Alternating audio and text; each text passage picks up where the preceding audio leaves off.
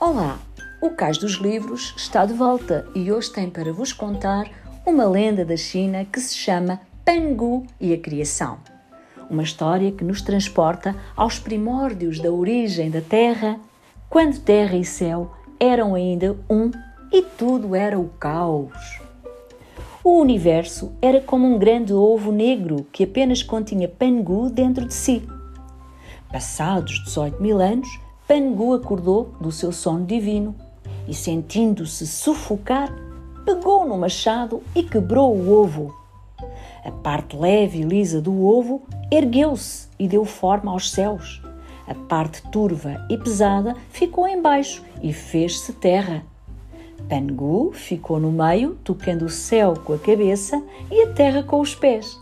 Céu e terra expandiam-se rapidamente e Pangu acompanhava-os e crescia com eles.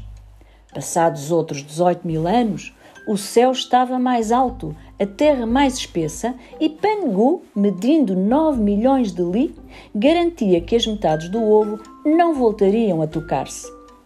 Quando Pangu morreu, nasceram da sua respiração o vento e as nuvens. A sua voz fez-se relâmpago, os olhos tornaram-se sol e lua. O seu corpo deu lugar a cinco grandes montanhas e é do seu sangue que hoje correm as águas. Dos seus pelos vêm as estrelas, dos seus músculos o solo fértil e do seu suor as chuvas. E o homem, esse, imaginem, nasceu dos seus piolhos e das suas pulgas.